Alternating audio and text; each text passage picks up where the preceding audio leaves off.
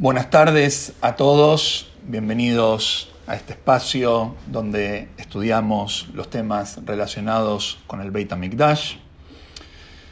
Y principalmente estamos muy cercanos a Tisha B'Av, el 9 B'Av, donde recordamos la destrucción de los dos Batei Mikdash. Y nos dice el profeta Yehezkel que justamente por medio del estudio de los temas relacionados con el Beit HaMikdash, entonces de alguna forma esto provoca la construcción del Beit HaMikdash. Por eso estamos hoy reunidos para estudiar, para entusiasmarnos, para conectarnos con los temas relacionados con el Beit HaMikdash. Hoy particularmente quiero compartir con ustedes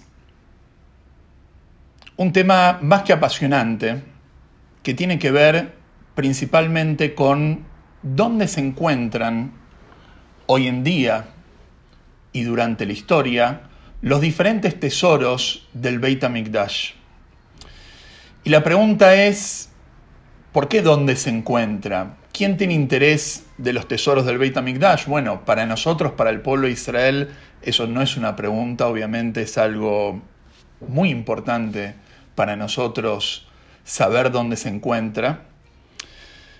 Pero si vamos a hablar de los tesoros del Beit HaMikdash, como nos cuentan nuestros sabios y también en el Tanaj da testimonio de esto, podemos hablar que el interés de las naciones sobre los tesoros del Beit HaMikdash, primero de todo, podemos decirlo en un nivel monetario, Estamos hablando de miles y miles y miles de kilos de oro y plata, que si hoy eso lo pasaríamos a dólares, por ejemplo, estamos hablando de billones de dólares en metal, en oro, en plata y en diferentes piedras preciosas que se encontraban en el Beit HaMikdash.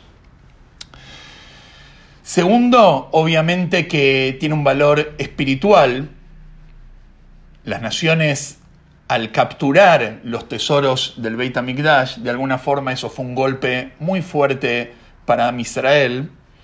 Entonces tiene más que un significado muy importante saber dónde están los tesoros actualmente y también durante la historia, dónde se encontraron en diferentes etapas, como vamos a ver hoy, los tesoros del Beit HaMikdash. Así que para esto preparamos una presentación donde les voy a compartir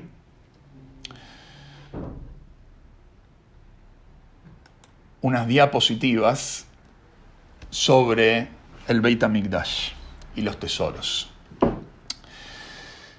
Entonces, como dijimos, hoy vamos a tratar de encontrar los tesoros del Beit HaMikdash y obviamente esto fue algo buscado durante toda la historia, hasta películas se hicieron con respecto a este tema, pero vamos a empezar desde el principio, desde las fuentes mismas, donde encontramos diferentes alusiones al Beit HaMikdash y a sus tesoros. Una pequeña introducción que me gustaría hacer antes de empezar con esta presentación es que las fuentes podemos encontrar principalmente en dos lugares las fuentes donde habla sobre los tesoros del Beit HaMikdash. La primera fuente es obviamente la Gemara, el Talmud, que en diferentes lugares, como vamos a ver hoy, habla sobre los tesoros del Beit HaMikdash. Y también tenemos diferentes fuentes, principalmente en un historiador judío conocido como Yosef Ben Matitiau, a o más conocido entre el público que le gusta la historia como Flavio Josefo. Pero no lo voy a citar en varias oportunidades a Flavio Josefo, no porque no me guste, sino porque todo lo que dice Flavio Josefo es bastante controversial y sabemos que él la historia la escribió como cautivo en Roma, a pesar que era un yehudí íntegro en su fe y en su cumplimiento Torah y Mitzvot, pero tenemos que saber que lo que dice Flavio Josefo, tenemos que saber leer y saber leer entre líneas. Por eso, sin dudas, las fuentes talmúdicas, lo que dice la Gemara, sin duda son fuentes fidedignas y es lo que vamos a tratar de analizar hoy. Lo que tienen en pantalla es, para que se ubiquen, la Gemara, en negrita está el texto de la Gemara, después acompañado está para entrar en el contexto de lo que la Gemara nos dice, y abajo traté de hacer una traducción literal de lo que nos dice la Gemara. Entonces vamos a empezar primero de todo con el arca, el Arona Brit, donde estaban las Lujot, donde estaban las tablas de los diez mandamientos que Moshe bajó del monte Sinai con estas tablas. Y vamos a empezar de la primera fuente de la Gemara, en el Tratado Talmúdico de Yomá. Leo, ustedes lo pueden ver acá en pantalla, yo simplemente voy a leer y voy a tratar de analizar lo que dice la Gemara. La Gemara ahí en Yomá, en la página 53b, dice lo siguiente. La Gemara comenta con respecto a la reacción de la Mishnah y dice así, no enseña después de que el arca fue enterrada. ¿Por qué? Porque hay una discusión con respecto al arca del primer Beit HaMikdash, dónde se encuentra después de la destrucción.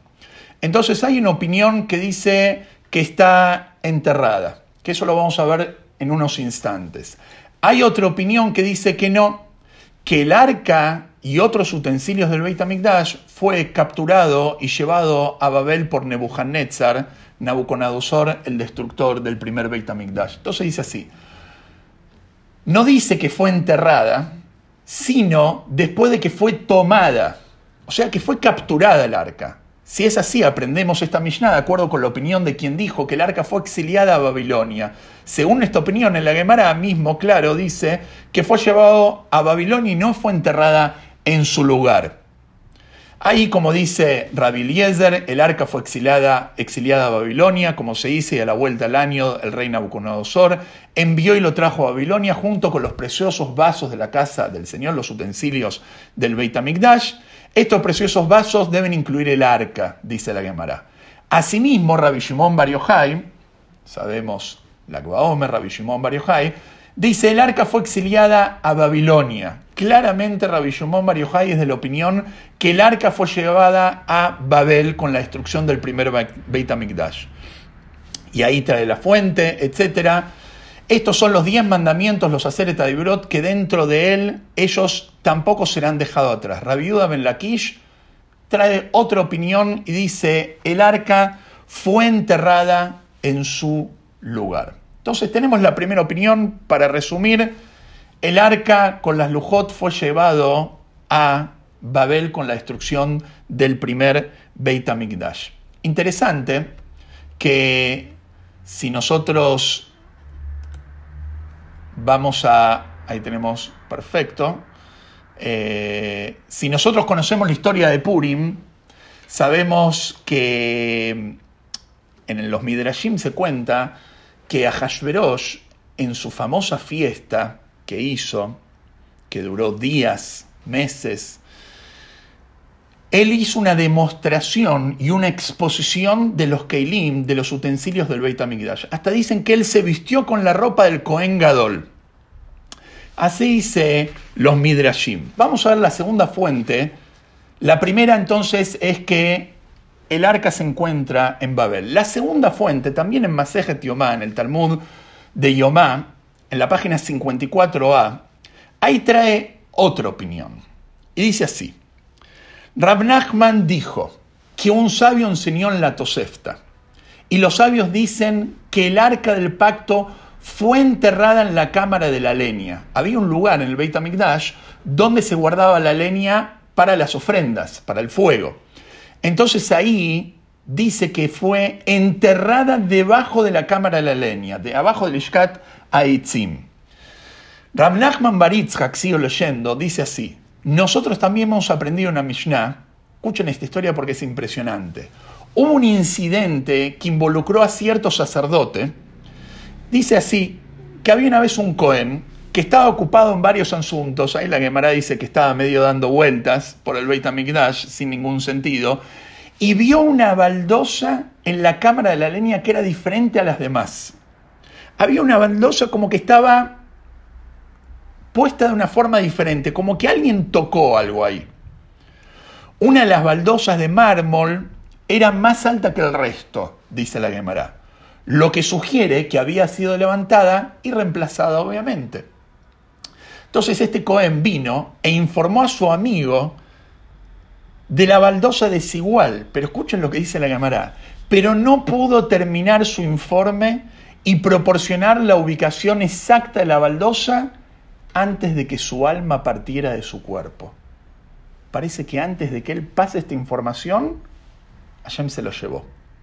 Y en consecuencia, concluyo la Gemara, sabían definitivamente que el arca estaba enterrada allí, pero su ubicación debía mantenerse en secreto. Así dice la Gemara. Entonces, esta es una segunda opinión. Vamos a ver más fuentes en la Gemara con respecto a esta opinión que el arca se encuentra en Jerusalén. Primero para entender, acabo de hablar del rey Yoshiau. El rey Yoshiau fue uno de los reyes de, del reino de Yehudá, que él reinó unos 50 años antes de la destrucción del Beit HaMikdash. Entonces ahora la Gemara nos va a contar que él escondió, escuchen, 50 años antes de la destrucción del Beit HaMikdash, él escondió el arca debajo del Beit HaMikdash. Dice la Gemara así, pero nos, nos enseñó en una braita que cuando se enterró el arca, junto con él se enterró el frasco de maná, no solamente se enterró el arca, sino también el frasco, uno de los frascos que estaba guardado en la época del desierto y que tenía el man, el maná estaba guardado ahí, que estaba al lado, y el frasco de aceite utilizado para la unción también fue escondido. Y el bastón de Aarón con sus almendras y flores, la famosa historia con Korah, también está guardada debajo del Beit HaMikdash. Y el cofre que los filisteos enviaron como regalo, un dorón, un regalo a Dios de Israel después de capturar el arca, y fueron golpeados por varias plagas, ahí como trae, y pon las joyas de oro que la devuelvas para una ofrenda por la culpa en un cofre a su lado y envíalo lejos para que se vaya. Así trae en el Tanaj, en el libro de Shmuel Aleph. ¿Y quién enterró el arca? Pregunta la Gemara. El rey de Yehudá, Yoshiao. Dos opiniones. Primera opinión, entonces tenemos en resumen que el arca, que es lo que estamos hablando ahora, está o fue llevada a Babel por Nebuchadnezzar, y tenemos de eso mismo la historia de Purim, que nos da fe que Nebuchadnezzar, perdón, Hashverosh, mostró de los Keilim, de los utensilios del Beit HaMikdash. Y tenemos otras fuentes en la Gemara donde claramente nos dice que el rey Oshiau, 50 años antes de la destrucción del templo, ya escondió todas estas cosas debajo del Beit HaMikdash. Vamos a ver más un poco en el campo de la halajá. A pesar de que sabemos que el Rambam no es un legislador final, en la alajá, pero sin lugar a dudas el Rambam es en quien se basa la alajá. Y el Rambam dice en el Hot Beit lo siguiente: había una piedra en el lado occidental del Kodesh HaKodashim sobre la cual se colocó el arca. Y frente a ella estaba el frasco de maná y el bastón de Aarón. Así dice el Rambam. Escuchen esto. Cuando Shlomo, el rey Shlomo, construyó el templo, el Beit HaMikdash, el primero, sabiendo que al final sería destruido, porque Shlomo sabía proféticamente que al final iba a ser destruido, construyó debajo de un lugar donde esconder el arca en túneles secretos profundos y sinuosos. Por orden del rey Yoshiau, como contamos antes, se ocultó, dice el Rambam, en el lugar que Shlomo había construido. Entonces, ¿cómo es la historia según el Rambam? El rey Shlomo construyó estos lugares, estos túneles secretos y sinuosos. Y el rey Yoshiau fue el que dio la orden de bajarlos ahí antes de la destrucción del templo, cuando ya se la veía venir. Junto con él, junto con el arca, se ocultó el bastón de Aarón, el frasco de maná y el aceite de la unción.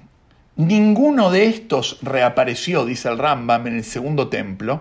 Incluso los Urim Betumim, el pectoral que llevaba el Cohen Gadol que estaba disponibles en el segundo templo, ya no respondieron proféticamente ni fueron consultados.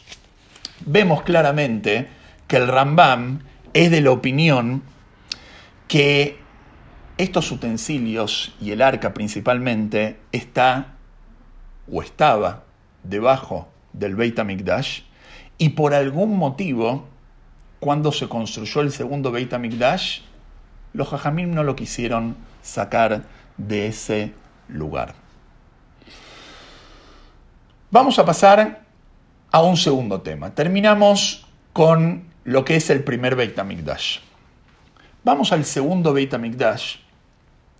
Y acá ya conocemos la historia famosa en la Gemara de Gitín, que se acostumbra a estudiar en Tisha B'Av todos los años. Y ahí la Gemara nos cuenta sobre qué es lo que pasó inmediatamente después de la destrucción del segundo Beit HaMikdash. Nos cuenta la Gemara que Tito, el destructor del Beit él tomó de los utensilios del Beit HaMikdash y los llevó a Roma. Vamos a verlo de adentro porque es importante leerlo de la fuente. Pregunta la Gemara, ¿qué más hizo Tito? Ahí la Gemara viene contando todas las cosas que hizo Tito durante la destrucción del Beit. Cosas terribles. Pregunta la Gemara, ¿qué más hizo Tito?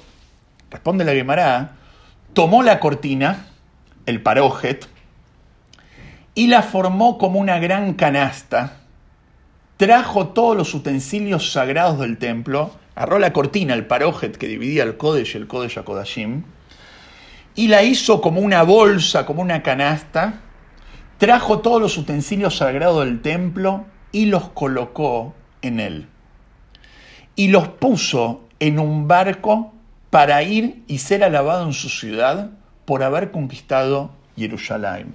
O sea, Tito, después de destruir Beit HaMikdash, hizo un par de paradas en Israel y en otros lugares, en Keisaria y demás, hasta que finalmente llegó a Roma, como ahí cuenta la Gemara, que es lo que le pasó en el barco y demás.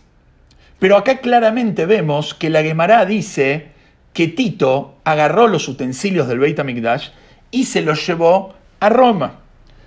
Escuchen lo que dice Flavio Josefo, que le dijimos que tengamos cuidado con lo que dice, pero también tenemos que leer lo que dice Flavio Josefo.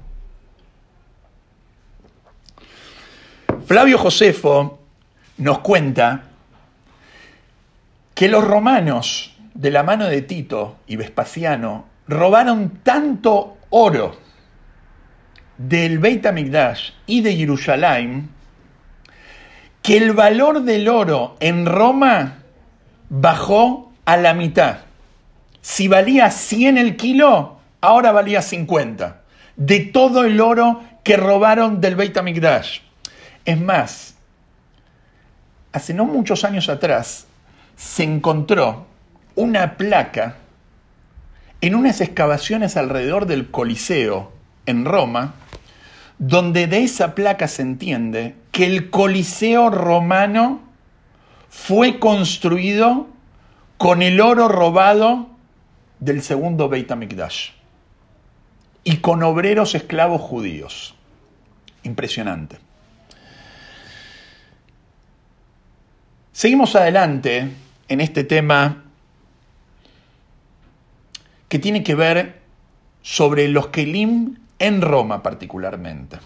Paréntesis chiquitito, no me quiero olvidar, cuando los macabeos antes, mucho antes de la destrucción del segundo Beit HaMikdash, reinauguraron el templo, la menorá ya no estaba, había sido profanada, y ellos construyeron una menorá, la Gemara cuenta, de madera, para que sepamos de que no todos los utensilios siempre fueron de oro, hubieron épocas de pobreza también. Después con el tiempo, cuando mejoró la situación, cuenta Gemara que le hicieron de plata, hasta que finalmente le hicieron de oro. Y cada utensilio del Beit HaMikdash tenía, vamos a decir, suplentes. Tenía copias fieles por si se impurificaban. Vamos a ver otra fuente, varias fuentes, donde dan fe que los utensilios fueron llevados a Roma. La Gemara en Sukkah, página 5a, dice lo siguiente. Rabbi Eliezer, hijo Rabbi Yossi, dijo, Rabbi Eliezer dice, él da fe, y dice así, yo vi al tzitz, el tzitz era como una vincha que usaba el Cohen Gadol, donde estaba el nombre de Dios. Entonces Rabbi Eliezer dice, yo vi el tzitz en el tesoro del emperador en Roma, donde fue tomado junto con los otros recipientes del templo cuando el templo fue destruido, y en ella estaba escrito, sagrado para el Señor, para Shem en una línea, porque hay una discusión ahí en la Gemara que es muy conocida, cómo estaba escrito, si estaba escrito en dos líneas o en una línea. Él da fe que lo vio el tzitz y que estaba escrito en una línea. Otra Gemara, en Meilá 17, 2, 17 página B, perdón, dice así, y este es el trasfondo para lo que el Rabbi Eliezer, hijo rabiosi, dijo.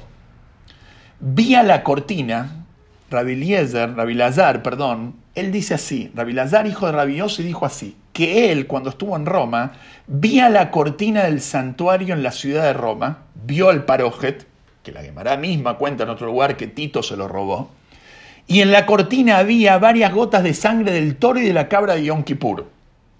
Cuando el emperador lo llevó a su tesoro, Lazar vio las vasijas del templo que los romanos habían capturado cuando conquistaron Jerusalén incluida la cortina.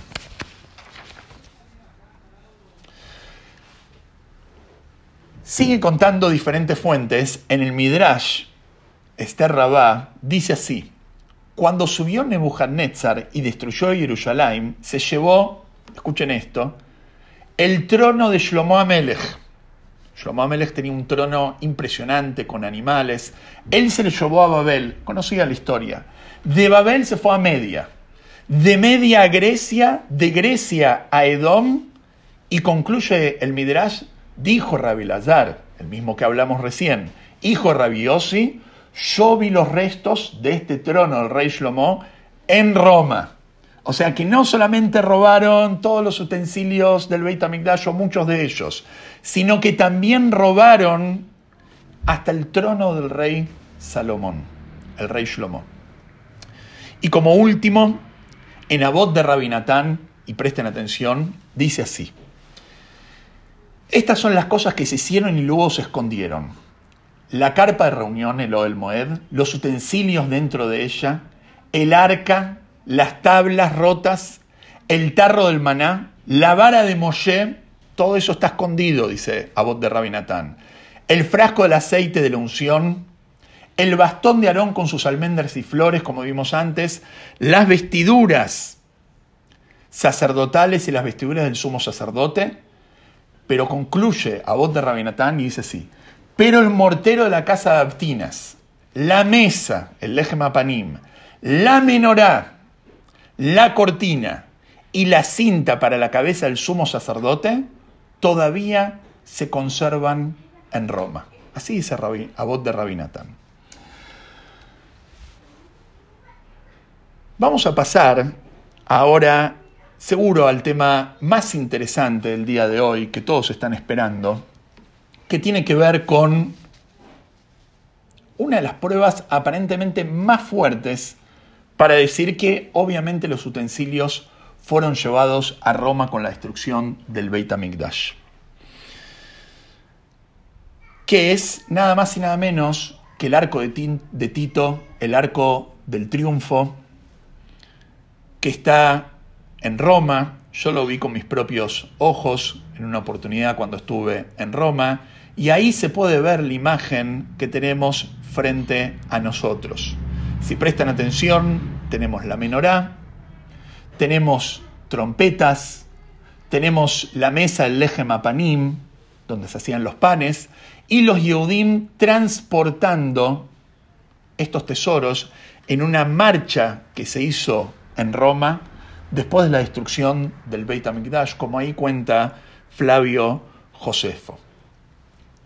La pregunta acá que hoy tenemos es si realmente la menorá fue llevada a Roma la menorá del Beit HaMikdash? ¿O no fue llevada a Roma? ¿O fue llevada otra menorá? ¿Por qué? Aparentemente no hay duda de que la menorá del Beit HaMikdash, que es la que vemos acá, que es una imagen de la menorá conocida por todos nosotros, esa es la menorá del Beit HaMikdash. Les voy a decir algo que es impresionante. El Rebbe Fabrengen, en el año 1982, para Yat Matot Masei, el Rebbe dedicó casi un Fabrengen entero sobre el tema de la menorá del arco de Tito y su forma original. Y el Rebe dice que hay pruebas muy fuertes, como las voy a compartir con ustedes ahora y que cada uno pueda sacar su propia conclusión, que la menorá que está en el arca de Tito realmente no era la menorá del Beit HaMikdash. Y el Rebe trae varias pruebas. Primer prueba, muy sencilla. Rashi y el Rambam también lo dice, que la menorá tenía una base con tres patas.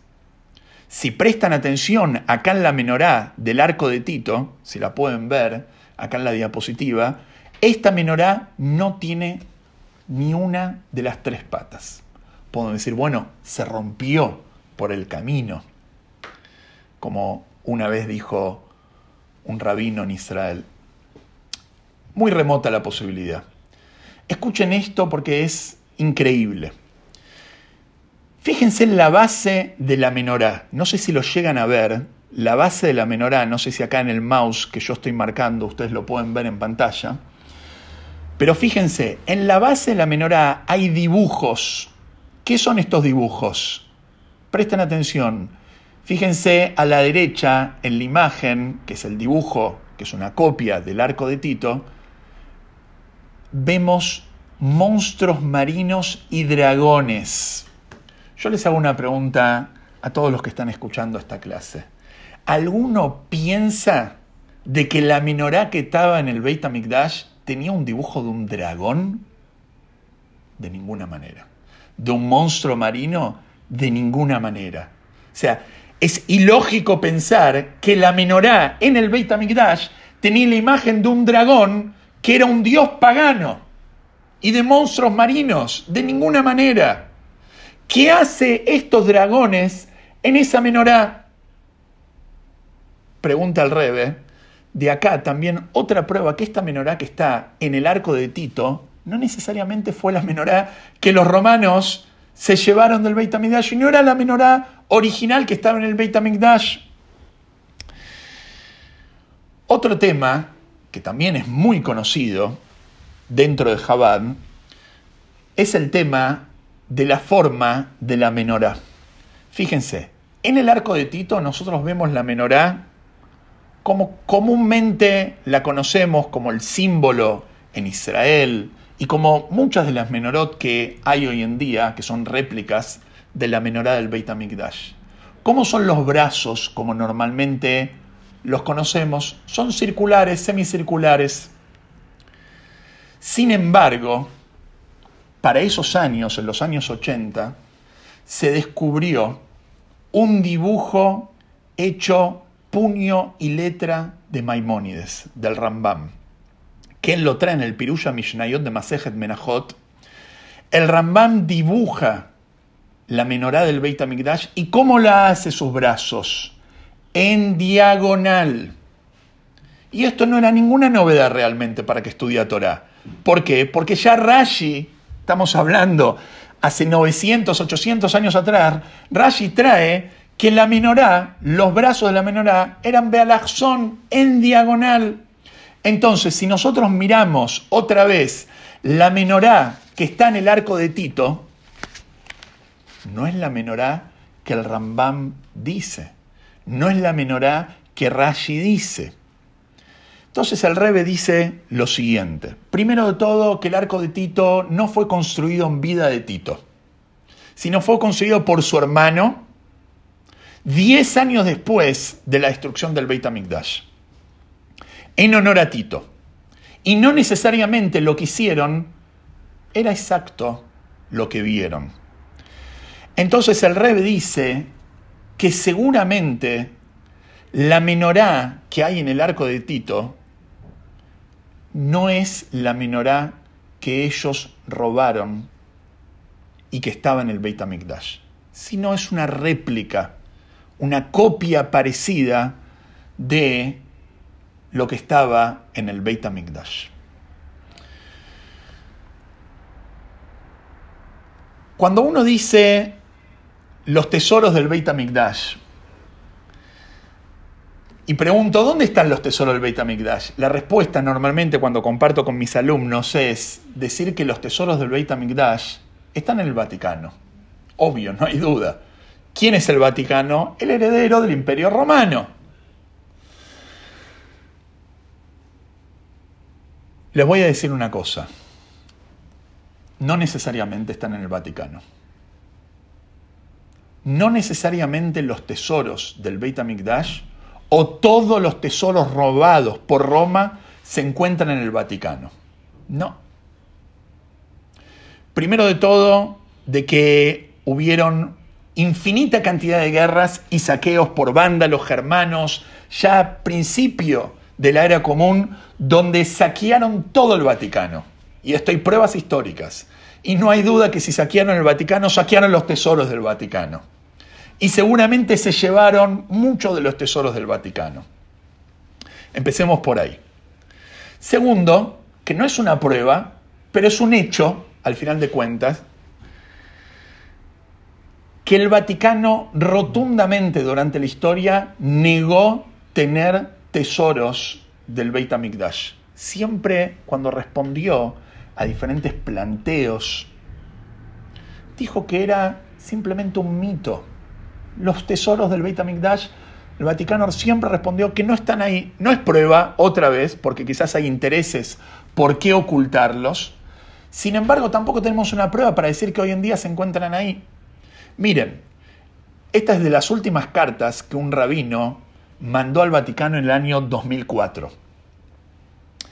El año 2014, perdón. El año 2014, un rabino de Jerusalén, y la pueden buscar la carta, está en internet, está traducida al español, le mandó una carta al actual jefe en el Vaticano pidiéndole que devuelva los tesoros del Vaticano, los tesoros del Beit HaMikdash, perdón.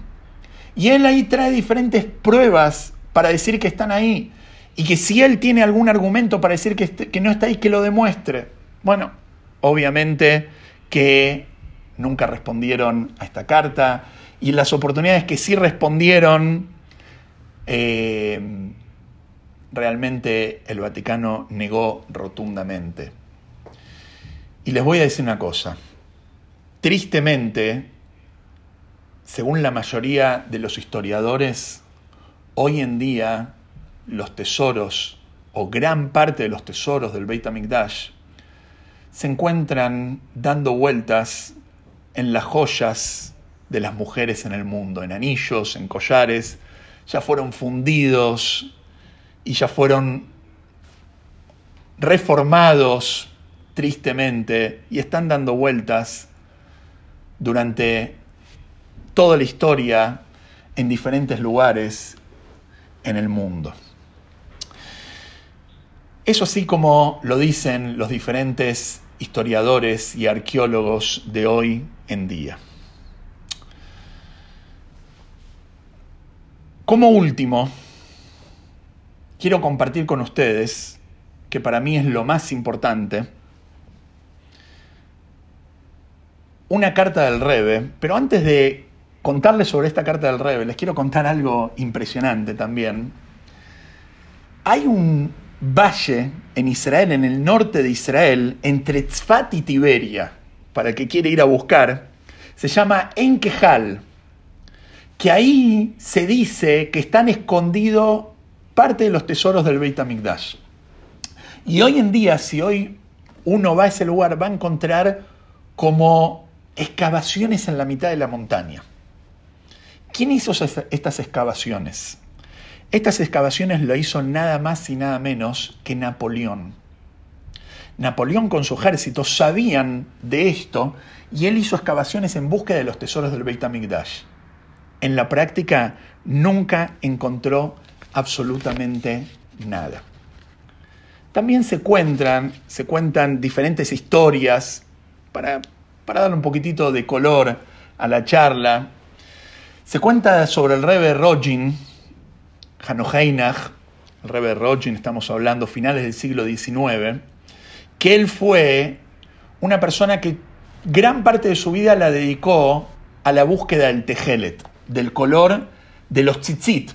Como dice, decimos en el Shema todos los días, que el tzitzit tiene que tener un color tejelet. Es como un color celeste, azulado. Y esa tradición del color se perdió. Este rab, el rab de Rogin, es sabido de que él estuvo en Roma en búsqueda de este color, porque él sabía que dentro de las cosas que están en las bóvedas del Vaticano, también está el color tejelet de las ropas del Cohen Gadol y demás. Entonces se cuenta que él una vez estuvo en Roma, así se cuenta de un alumno, de un alumno de él, que él estuvo en Roma y que él vio los tesoros del Beit HaMikdash ahí, y vio el tzitz, y vio diferentes cosas del Beit HaMikdash, y es así como él se lo contó a su alumno y su alumno a su alumno. Y es así como dicen la tradición de que el Rebbe Rogin es la última prueba, vamos a decir, el final del siglo XIX, más contemporánea de alguien, un judío que vio los utensilios del Beit HaMikdash en el Vaticano. La realidad es que el Rebbe Rogin nunca contó esta historia, no está escrito nunca en ninguno de sus libros, ninguno de esos Hasidim contaron de esta historia, así que quedó más en el mito digamos, dentro del folclore judío que una realidad. Pero vamos a el final, que tiene que ver con una historia con el Rebe y el Rab del Kotel.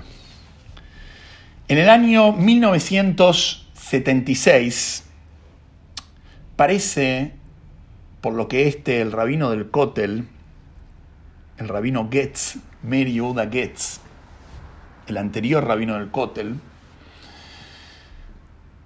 parece de que él contó en una entrevista al diario Kfar Chabad que había un proyecto en Israel de encontrar los tesoros del Beit HaMikdash y que estaban planeando hacer excavaciones por debajo del monte del templo de Arabait para encontrar los tesoros que, como vimos hoy, según muchas fuentes, están escondidas ahí de la época del rey Yoshiao por los túneles del rey Shlomo. Este rabino, el rab del Kotel, que no era un Lubavitcher, no era un rabino de Chabad, pero era un rabino que tenía mucho respeto por el Rebe, donde él peleó muy fuerte en un momento por transmitir Fabrengens del Rebe en vivo en el Kotel, y lo logró, él consultó con el Rebe qué opinaba al respecto.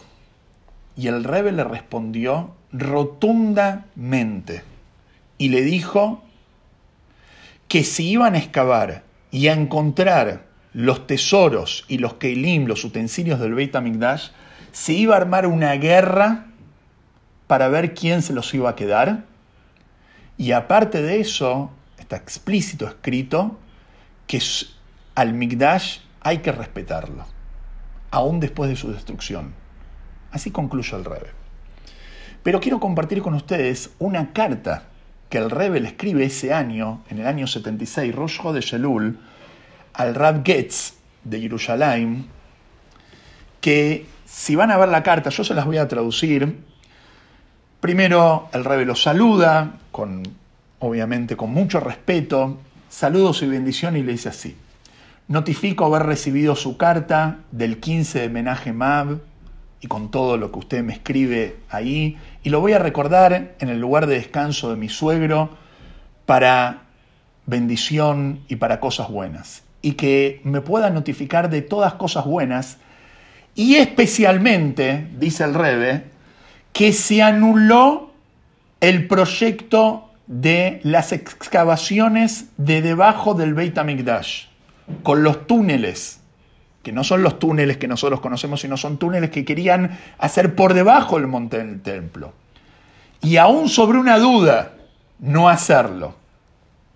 Y el Rebe concluye su carta con respeto y bendición para cuidar el lugar Kodesh, el lugar santo, que nadie lo toque ni en duda, porque hay que cuidar el Mikdash. Como está escrito, con bendición. Entonces, vemos claramente que el Rebe era de la opinión de que mejor no meterse en las excavaciones de debajo del Beit HaMikdash, que en la práctica no las hicieron. Es más, el Rab Getz contó en la Kfar Chabad, en esta revista que les conté antes, que en una oportunidad se hizo de alguna forma, sin intención, un agujero en la pared de su Beit Knesset que da al Kodesh HaKodashim. No sé si alguna vez estuvieron en los túneles del Kotel. Ahí debajo de los túneles del Kotel hay un lugar donde se dice que es el lugar que está directamente enfrente al Kodesh HaKodashim. Y ahí arriba hay un Beit Knesset que lleva el nombre de el Rab Getz, de este rabino, que era su Beit Knesset, donde él hacía tefilá. Y en ese lugar parece que se había roto un pedazo de pared, un agujero, y el Rab Getz dice, Baruch Hashem, que pude tapar inmediatamente eso y que nadie lo pueda ver. Entonces, en conclusión, ¿qué aprendimos hoy? Aprendimos que seguro que hay tesoros del Beit HaMikdash debajo del monte del templo. ¿Qué específicamente hay ahí? No sabemos. Que esas bóvedas y pasadillos lo construyó el rey Shlomo y que lo ocultó Yoshiau Amelech 50 años antes de la destrucción del primer templo, que también algunos de los tesoros fueron llevados a Babel por Nebuchadnezzar, y en la destrucción del segundo templo muchos de los tesoros fueron llevados efectivamente a Roma, pero no necesariamente lo que nos muestra el arco de Tito, específicamente la menorá, con diferentes pruebas que trajimos ahí, y que finalmente el Rebe nos dice que hoy en día tenemos que seguir respetando el Beit HaMikdash, y quién sabe los caminos de Hashem, por qué hoy en la práctica todavía siguen sin encontrarse estos tesoros del Beit HaMikdash. Quizás o seguramente Hashem los está reservando para el momento inmediato que se revele el Mashiach y que esto va a ser reutilizado en el tercer Beit HaMikdash. Mientras tanto, nosotros seguimos con muchas preguntas y con pocas respuestas, como es la historia judía, pero quiera Hashem que todo este estudio sobre el Beit HaMikdash y sobre los Keilim del Beit HaMikdash despierte en nosotros el interés de estudiar sobre el Beit HaMikdash y que esto despierte el interés en Hashem, que seguro lo tiene, está esperando nuestro interés para la reconstrucción del tercer Beit HaMikdash, que esto sea pronto, inmediatamente hoy, y que podemos viajar desde acá, desde este Shiur, a Jerusalén para festejar en el Beit HaMikdash. Amén. Muchísimas gracias.